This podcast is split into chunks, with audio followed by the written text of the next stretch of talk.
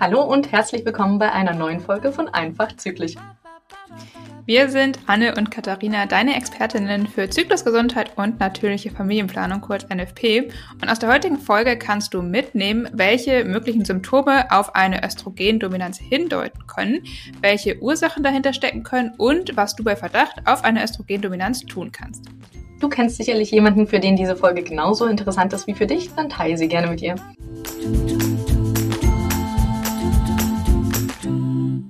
Liebe Katharina, ich habe letztens über Instagram eine Frage reingekriegt, ob denn Klümpchen in der Menstruation okay sind. Und wir haben ja schon mal eine Folge zu Periode gemacht und was die Blutung eigentlich bedeutet, die Farbe etc. Aber ich glaube, so auf die Konsistenz sind wir nicht so intensiv eingegangen. Was wäre denn jetzt deine Antwort zu der Frage? Ja, ähm, also generell erst, wenn man sich bewusst macht, was überhaupt äh, die Menstruation ist, sozusagen, dann wird einem auch, glaube ich, schnell klar, dass gewisse Gewebereste völlig in Ordnung sind, also auch gewisse Klümpchen, sag ich mal.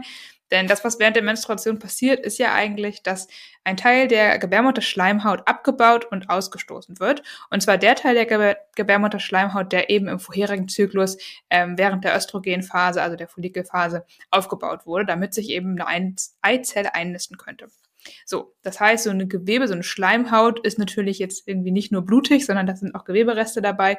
Und deswegen ist es völlig normal, dass du auch ähm, Klümpchen in deiner Periode sehen kannst. Die sind dann häufig auch ein bisschen dunkler rot als jetzt ähm, die restliche Periode.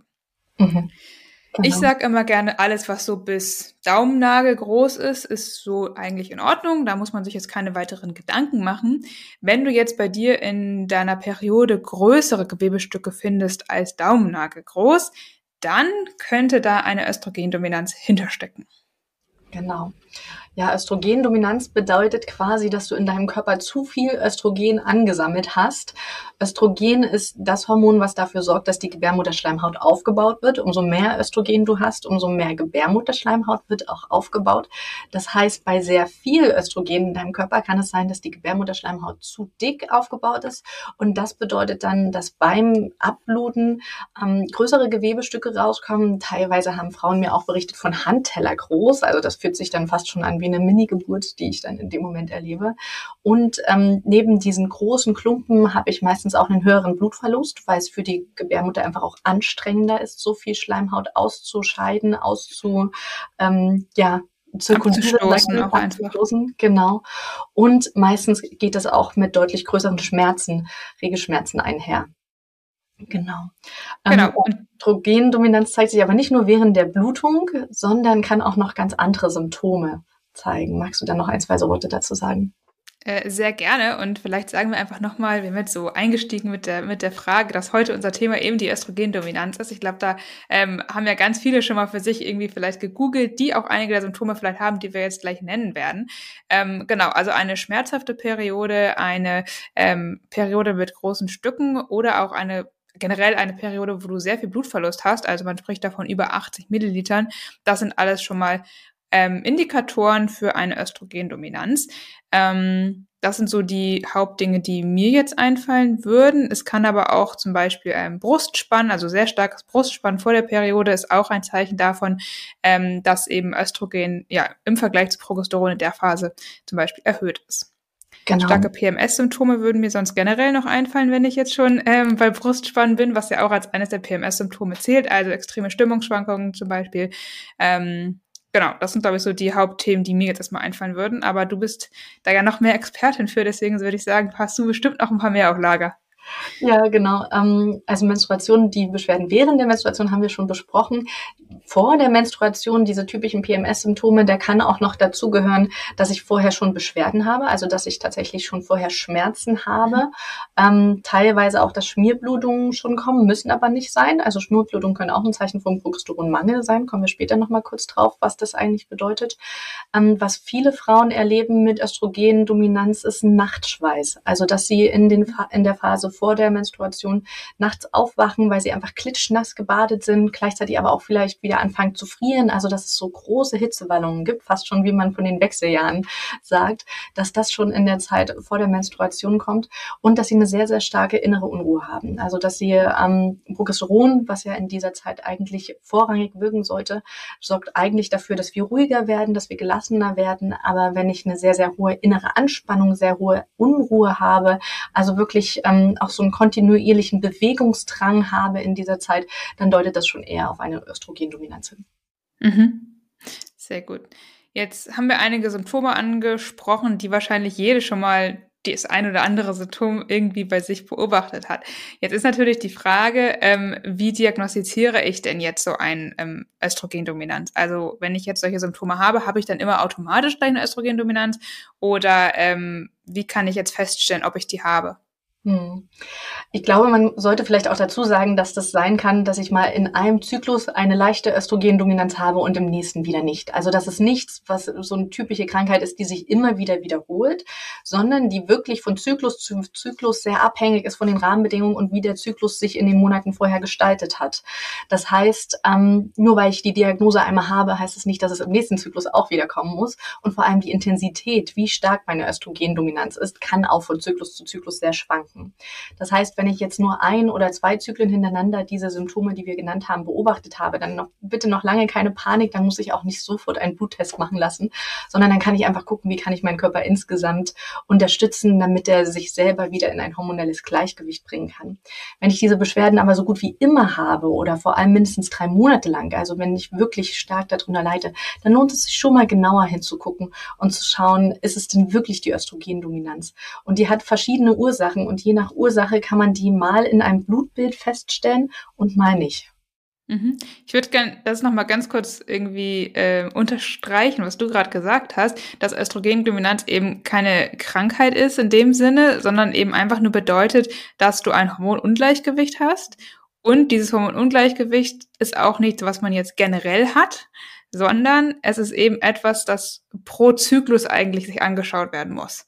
Genau. Und das finde ich nochmal sehr, sehr wichtig, weil viele ja auch so sind, oh ja, ich, ich habe jetzt eine Östrogendominanz, so und klingt es immer so, als hätten sie es generell, aber das stimmt ja nicht, sondern es heißt nur, dass in dem Moment, ähm, wo man diese Symptome hat oder wo man vielleicht dann auch ein Blutbild gemacht hat, ähm, da ein Hormonungleichgewicht war. Und deswegen finde ich sehr, sehr wichtig, das nochmal zu betonen, ähm, dass es eben auch dann durch gewisse Dinge, und das kommt eben natürlich dann auch darauf an, was für Ursachen hinterstecken, dass wir dann eben auch was tun können, um wieder in die Hormonbalance zu kommen und dann eben keine Östrogendominanz mehr zu haben.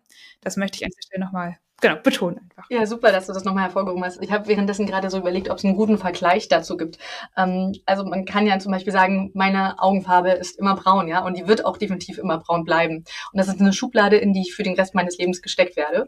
Ähm, so ist es aber mit Östrogendominanz nicht, sondern Östrogendominanz ist eher wie, oh, ich habe so Rillen in meinen Fingernägeln. Aber wenn ich mich gut um meine ähm, Mikronährstoffe und um meine Nagelpflege kümmere, dann habe ich in ein paar Monaten keine Rillen mehr in meinen Fingernägeln. Mhm. Ja, also das ist was, was ich wirklich relativ schnell verändern lässt, während die Augenfarbe halt einfach für immer da ist. Ja, ich habe gerade, finde ich, ein cooles Beispiel. Ich gerade überlegt, ob man es noch ein bisschen plakativer machen kann. So zum Beispiel irgendwie, ich habe jetzt ein paar Nächte lang immer nur fünf Stunden geschlafen und bin halt völlig übermüdet. Dann ist das eine Diagnose, dass ich übermüdet bin, offensichtlich, und Schlafmangel habe. Aber das ist ja, da wissen alle, das ist nichts, was ich jetzt immer habe, sondern ich habe halt nur einen Schlafmangel, weil ich eben länger oder ein paar Tage lang zu wenig geschlafen habe. Und wenn ich dann mal wieder ein paar Tage länger schlafe, habe ich auch keinen Schlafmangel mehr. So, ich glaube, so in dem Sinne könnte man das auch vielleicht ein bisschen plakativer noch sagen. Also du hast kleine Kinder, dann ist äh, das schon eher chronisch mit dem Schlafmangel. Okay, da habe ich keine Erfahrung. okay, zurück zum Thema. Genau. Ähm, ich glaube, ich würde gerne noch mal ein bisschen mehr auf die Ursachen mhm. eingehen, gerne. weil dadurch nämlich auch besser klar ist, ob ich es jetzt nun, wie ich es diagnostizieren kann und ob ich es denn überhaupt diagnostizieren kann. Also wenn wir uns den Zyklus grob angucken, dann teilen wir den ja meistens in zwei Phasen, nämlich einmal der Eireifung oder Follikelphase ähm, von der Menstruation bis zum Eisprung in dieser Zeit darf Östrogen gerne in rauen Mengen im Eierstock gebildet werden. Also das, was im Eierstock in dem Moment gebildet wird, kann auch nie zu viel sein oder nie zu viel gebildet werden, sage ich immer ganz gerne dazu. Und ab dem Eisprung bis zur nächsten Menstruation wird aber eigentlich in den Eiersprung, Eierstöcken vorrangig Progesteron gebildet. Und dieses Progesteron sollte dominant sein im Vergleich zu Östrogen. Östrogendominanz bedeutet jetzt aber, dass mehr Östrogen da ist als Progesteron. Und das kann unterschiedliche Ursachen haben. Entweder weil du wirklich zu wenig Progesteron in dieser Zeit bildest und dein Östrogenlevel eigentlich normal ist, aber halt zu wenig Progesteron da ist und dadurch das Verhältnis unterschiedlich ist.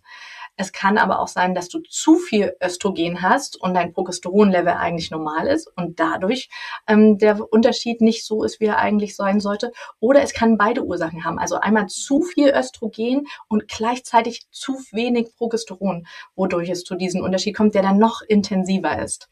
Und ähm, je nachdem, was davon die Ursache ist, kann man es eben mal ganz gut in einem Hormontest feststellen und mal nicht. Ja. Genau würdest du denn jetzt generell, wo wir schon mal über Hormontests sprechen, weil das sind, glaube ich, ja Dinge, die viele Frauen dann, wenn sie den Verdacht auf Östrogendominanz haben, sofort machen wollen. Würdest du das generell empfehlen? Und wenn ja, worauf sollte man achten, wenn man so einen Hormontest macht?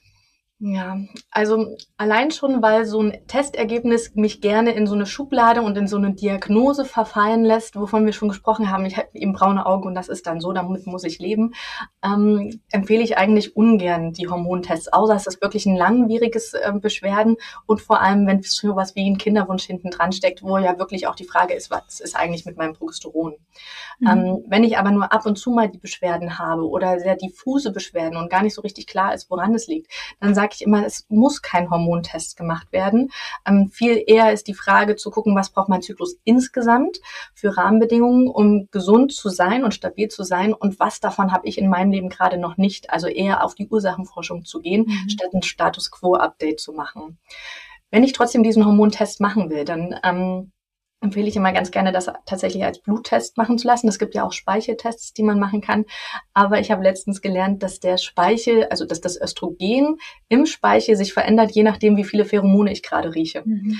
ähm, damit ich einfach attraktiver auf mein Gegenüber wirke. Und äh, das heißt, wenn das jetzt ein sehr, sehr attraktiver Arzt diesen Bluttest, äh, diesen Speicheltest mit mir macht, werden meine Werte anders ausfallen, als wenn ich jetzt seit, weiß nicht, fünf Tagen keinen Mann mehr gesehen und gerochen habe. Mhm. mhm. Und ähm, deswegen rate ich inzwischen ganz gerne von den Speicheltests ab, sondern sag lieber einen Bluttest machen lassen. Und es werden zwei Werte abgenommen. Das heißt, einmal in der Eireifungsphase, in dieser ersten Zyklusphase und ein Test sollte gemacht werden in der zweiten Zyklusphase nach dem Eisprung. Und zwar mit ein bisschen Abstand zum Eisprung, damit auch wirklich schon Progesteron gebildet wird, weil wir dann nämlich gucken wollen, was ist mein normales Östrogenlevel ungefähr und was ist mein Östrogen- und Progesteronlevel nach dem Eisprung. Und hier besteht wirklich ein sehr, sehr großer Fehler, ein Missverständnis in der Wissenschaft, ähm, was von so vielen Ärzten und Ärzten falsch gemacht wird, dass ich jedes Mal unglücklich bin, wenn die Frauen zu mir kommen und sagen, sie hat Progesteronmangel und sie haben es nicht. Nämlich der zweite Wirt wird meistens pauschal am Zyklustag 19 oder 21 abgenommen.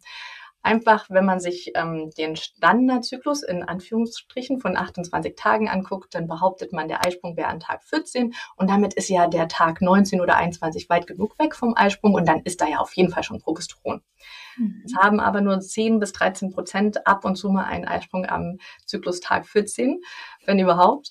Und dementsprechend funktioniert das einfach nicht diese Pauschalaussage. Also spätestens, wenn ich einen längeren Zyklus als 28 Tage habe oder einen sehr unregelmäßigen Zyklus, dann sollte meine zweite Blutentnahme ganz sicher nicht an Zyklustag 21 sein, sondern deutlich später. Und ähm, wenn ich mir da unsicher bin, ob ich jetzt schon einen Eisprung hatte oder nicht, kann man das erstens auf dem Ultraschallbild sich angucken. Also GynäkologInnen können das da feststellen. Oder ich kann mir auch einfach die vorherigen Zyklusfolgen, äh, Podcast-Folgen von uns angucken, wie das mit dem Cervixschleim oder Temperatur funktioniert. Und dann kann ich auch innerhalb von ein, zwei Zyklen ganz schnell rausfinden, wo das eigentlich liegt. Genau. Sehr cool. Also Hormontests muss man nicht machen, kann man machen, aber dann sollte man schon ein bisschen aufpassen. Ähm, sehe ich ganz genauso generell, was Hormontests angeht, auch, weil das hatte ich jetzt auch schon ein paar Mal. Ähm, es gibt ja, also die, die Range an Werten, die als normal angesehen werden in den jeweiligen Zyklusphasen, sind ja extrem groß. So. Und ähm, es ist, kann erstmal von bei Frau oder von Frau zu Frau sehr unterschiedlich sein, was für sie ein normales ähm, Östrogen- oder Progesteron-Level nach dem Eisprung beispielsweise ist, aber auch vor dem Eisprung. Ähm, ja. Und es kann auch von Zyklus zu Zyklus unterschiedlich sein. Und deswegen ist dieser absolute Wert, den man da dann irgendwie bekommt, auch noch nicht immer zu 100% aussagekräftig, weil vielleicht ist er im normalen Rahmen. Ähm, aber die Frau hat trotzdem Symptome, weil mhm. es für sie vielleicht nicht der normale Rahmen ist. So, und ähm, da muss man deswegen immer so ein, ein bisschen aufpassen, finde ich, weil klar, wenn man jetzt wirklich einen eklatanten Mangel von irgendwas hat oder wirklich es extrem darüber hinausschießt, dann kann man das dadurch sehr wohl feststellen oder auch wenn dieses Verhältnis vielleicht nicht ganz in Ordnung ist. Aber ähm, ja, so, so generell ist dieses, die sind diese Werte nicht so einfach zu interpretieren und es ist nicht so einfach zu sagen, ja, okay, solange die in dem Bereich sind, der als medizinisch normal gilt, ähm, hat man keine Symptome und ist alles in Ordnung. Mhm. Deswegen sehe ich das wie du. Kann man machen natürlich, aber ist vielleicht gar nicht das, was wirklich äh, aussagekräftig ist. Ja, genau. Und was dann nämlich passiert ist, dass es also stellen wir uns mal vor, der Hormontest würde jetzt sagen, ich habe eine Schieflage in meinen Hormonen, aber mhm. eigentlich für meinen Körper sind die Werte noch völlig okay oder sind zwar im Rahmen, aber sind in Ordnung. Jetzt schiebe ich also zukünftig all meine Symptome auf die angebliche hormonelle Schieflage und höre auf zu suchen, wo liegt denn eigentlich die Ursache von meinem Symptom, weil es für meinen Körper nicht die hormonelle Schieflage ist. Oder genau andersrum, wenn es für meinen Körper eigentlich nicht ähm, die richtigen Hormone sind, aber der Test behauptet wegen der weiten Spannbreite, doch, doch, das ist schon in Ordnung, dann wird uns schnell eingeredet, ja, das ist psychosomatisch. Ich stehe mhm. also auch wieder nicht auf die Ursache Forschung. Oder ich lasse mir am besten auch noch einreden, dass ich äh, mir das alles nur einbilde und dass ich ähm, einfach Mimose bin oder sowas. Was auch sehr, sehr deprimierend sein kann und wirklich auch so das Vertrauen in das Gesundheitssystem verlieren lässt. Ja. Cool. Jetzt haben wir ja gesagt, du hattest vorhin gesagt, dass es eigentlich also zwei ähm, Ursachen geben kann, was eine Östrogendominanz quasi ist. Also entweder ich habe zu viel Östrogen und mein Progesteronwert ist zum Beispiel in Ordnung oder mein Östrogenwert ist eigentlich in Ordnung und mein Progesteron ist einfach zu niedrig oder es kann natürlich auch sein, dass Östrogen zu hoch und Progesteron zu niedrig ist. Ähm, vielleicht schauen wir uns erstmal an, was sind denn mögliche Ursachen, weil auch dahinter liegt ja wieder was, ne? wenn Östrogen zu hoch ist. Also wenn wirklich der Östrogenwert zu hoch ist, gehen wir mal davon aus, Progesteron ist jetzt normal. Ähm, was kann denn dafür sorgen, dass mein Östrogenlevel ähm, zu hoch ist? Mhm. Ja, ich habe vorhin ja gesagt, ähm, aus den Eierstöcken kommt eigentlich so gut wie nie zu viel Östrogen. Der einzige Grund für, ich, in Anführungsstrichen, zu viel Östrogen aus den Eierstöcken könnte jetzt ein PCOS zum Beispiel sein. Mhm. Also dass sehr viele Eier, Eizellen gleichzeitig heranreifen und deswegen mehr ähm, Östrogen auch gebildet wird. Aber ansonsten kann man schon sagen, bei einer normalen Eizellreifung kommt vom Körper aus den Eierstöcken nicht zu viel. Aber die Eierstöcke sind eben nicht der einzige Ort, wo Östrogene gebildet werden, sondern Östrogene werden auch auch im Fettgewebe gebildet, kontinuierlich, unabhängig von meiner Zyklusphase. Das heißt, das könnte ein Grund sein, wenn ich mit Übergewicht generell zu kämpfen habe, dass daher zu viel Östrogen kommt und zusätzlich zu dem Eierstock Östrogen quasi das insgesamt dann einfach zu viel in meinem Körper wird. Ähm, da rate ich dann einfach ganz gerne, guckt euch an, was ist euer Wohlfühlgewicht und guckt euch an, wie könnt ihr langfristig gut und auf gesunde Weise euer Wohlfühlgewicht erreichen, was nicht nur euch mental gut tut, sondern was eurem Körper auch tatsächlich gut tut. Also da darf man dann beides auch mit in mhm. Berücksichtigung nehmen.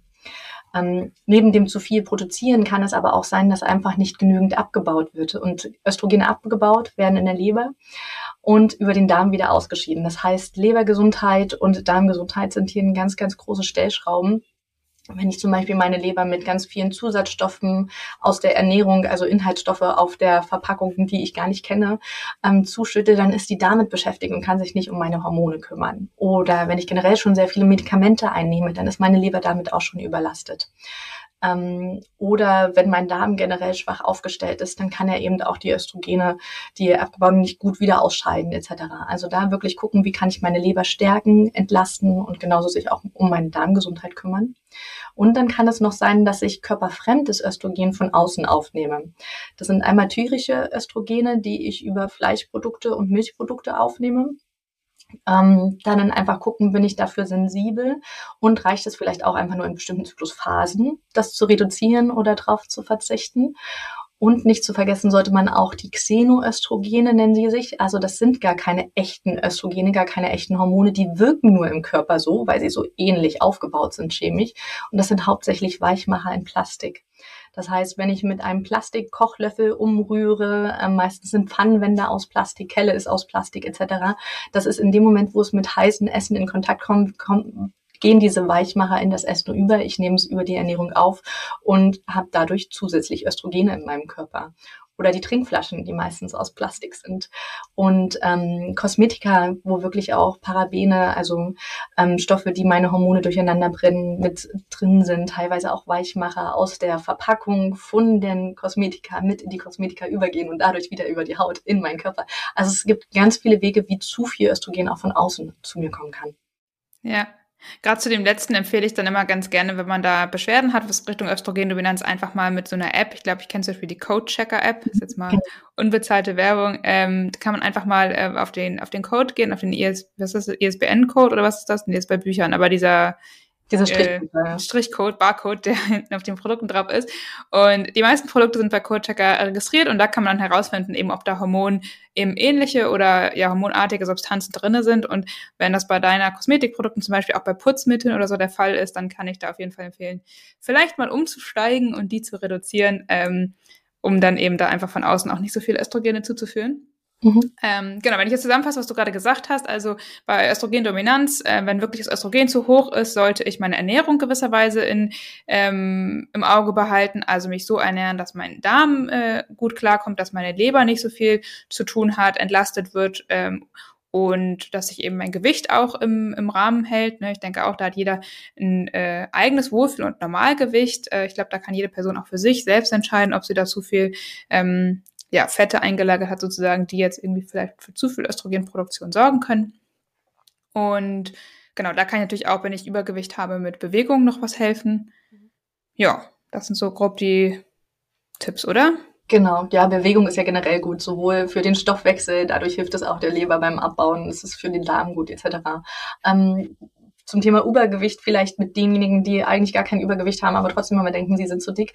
Nicht jedes Fettpölsterchen ist falsch, ja. Also es ist auch okay, dass kontinuierlich Östrogene in unseren Speckschichten produziert werden. Es geht nur darum, wenn es viel zu viele sind, ja. Also wenn ich wirklich ein sehr deutliches Übergewicht habe. Aber das heißt nicht, dass jede Fettzelle falsch ist. Also bitte, bitte mach jetzt nicht den Fehler und guck dich im Spiegel an und sag, oh, da sind fünf Gramm zu viel, das muss jetzt weg wegen meiner Östrogendominanz. Ähm, das ist es definitiv nicht. Das sollte nicht Nein. Sein. Ganz im Gegenteil sogar, ehrlicherweise. Also äh, gerade die paar äh. Fettpölzerchen sollte jede Frau haben, um einen gesunden Zyklus zu haben. Ähm, also da geht es wirklich nur darum, wenn man wirklich übergewichtig ist. Genau. Ja. Und auch da heißt es nicht, dass man sich bitte runterhungern sollte. Also Hungern bitte ist auf gar keinen Fall der richtige Weg. Da haben wir auch schon mal, glaube ich, drüber gesprochen, mhm. dass Hungern äh, Stress bedeutet und für den Zyklus auf gar keinen Fall äh, gemacht werden sollte. Also gerade für die Hormonbalance nicht, sondern hier wäre dann wirklich über Bewegung und Ernährungsumstellung ähm, dann eben der Weg, der gegangen werden sollte. Genau, lieber langsam und kontinuierlich das Gewicht verlieren. Intuitives Essen ist da so ein äh, Stichwort, was ganz mhm. gut hilft. Aber bitte passt auf, dass es euch insgesamt gut geht. Es ist nicht das Ziel, Östrogendominanz zu reduzieren und dadurch ganz viele andere Probleme hervorzuheben. ja. Genau. Okay, jetzt haben wir uns angeschaut, was für Ursachen es haben kann, wenn wir zu viel Östrogen im Körper haben, haben auch darüber gesprochen, was man vielleicht machen kann und sich anschauen kann, wenn das bei einem der Fall sein könnte. Mm, jetzt hatten wir ja noch gesagt, kann es auch zu einer Östrogendominanz kommen, wenn Östrogen eigentlich normal ist, aber unser Progesteron zu niedrig ist. Was könnten denn da Ursachen sein? Mhm. Ähm, ich sehe da vorrangig zwei Ursachen. Also einmal, dass tatsächlich zu wenig Progesteron gebildet wird in den mhm. Eierstöcken. Ähm, da ist einmal die Eizellreifung auch schon ein bisschen schuld, sage ich mal, weil das Follikel, aus dem die Eizelle raushüpft, aus dem wird ja dann später der Gelbkörper, wo das Progesteron drin gebildet wird. Das heißt, dass es ein und dasselbe Konstrukt, was schon über Monate gereift ist und dementsprechend ja auch eine gute oder vielleicht ungünstige Struktur hat, um dann danach auch ausreichend Progesteron bilden zu können.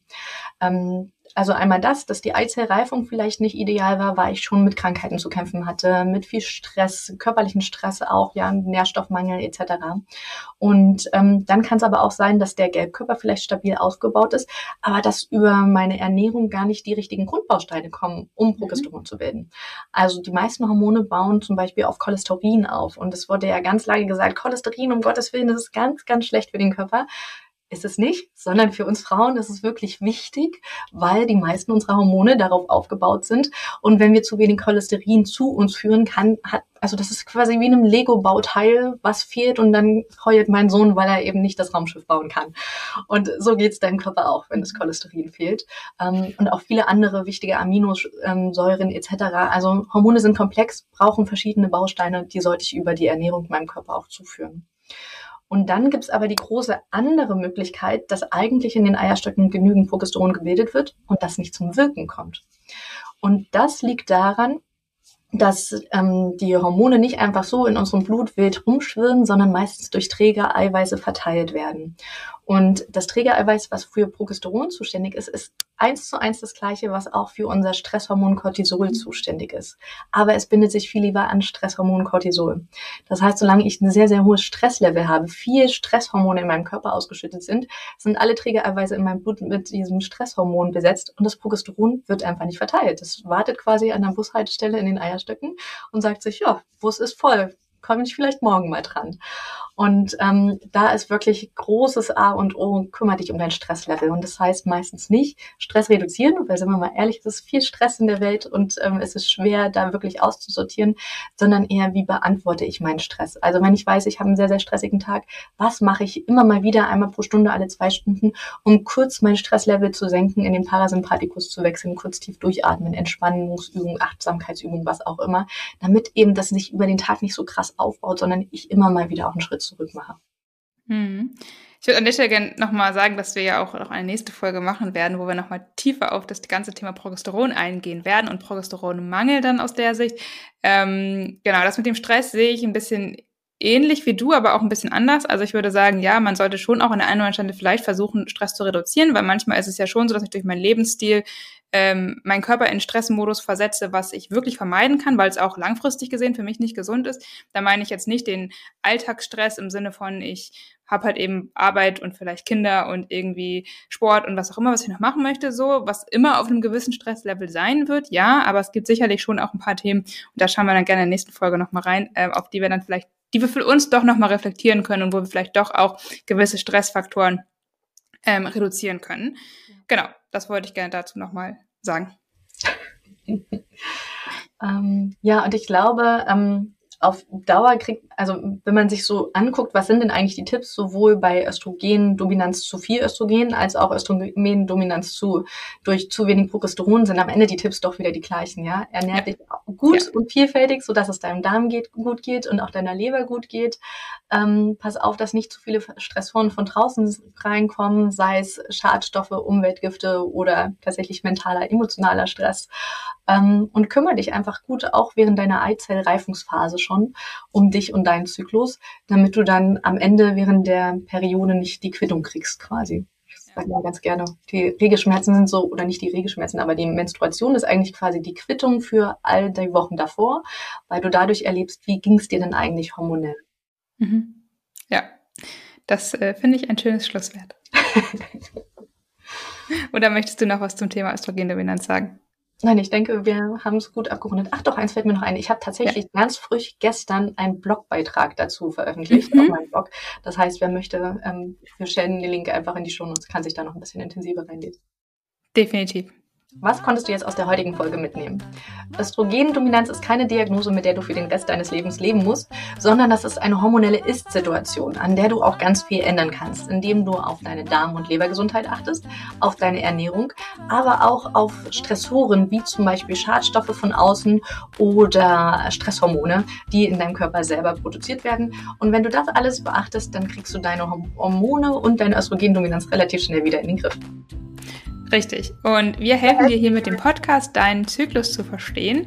Und wenn dir der Podcast gefällt und du unterstützen möchtest, dann freuen wir uns riesig, wenn du uns auf dem Streaming-Portal, auf dem du diesen Podcast hörst, eine 5-Sterne-Bewertung hinterlässt, ähm, damit noch möglichst viele andere Menschen diesen Podcast auch entdecken können. Und dann sei doch auch beim nächsten Mal wieder dabei. Wie schon angekündigt, geht es da dann um das Thema Progesteronmangel. In der Zwischenzeit findest du uns wie immer auf unseren jeweiligen Webseiten, auf Instagram, Facebook, YouTube und so weiter. Wie alles immer in den Show Notes und bis dann. Ciao.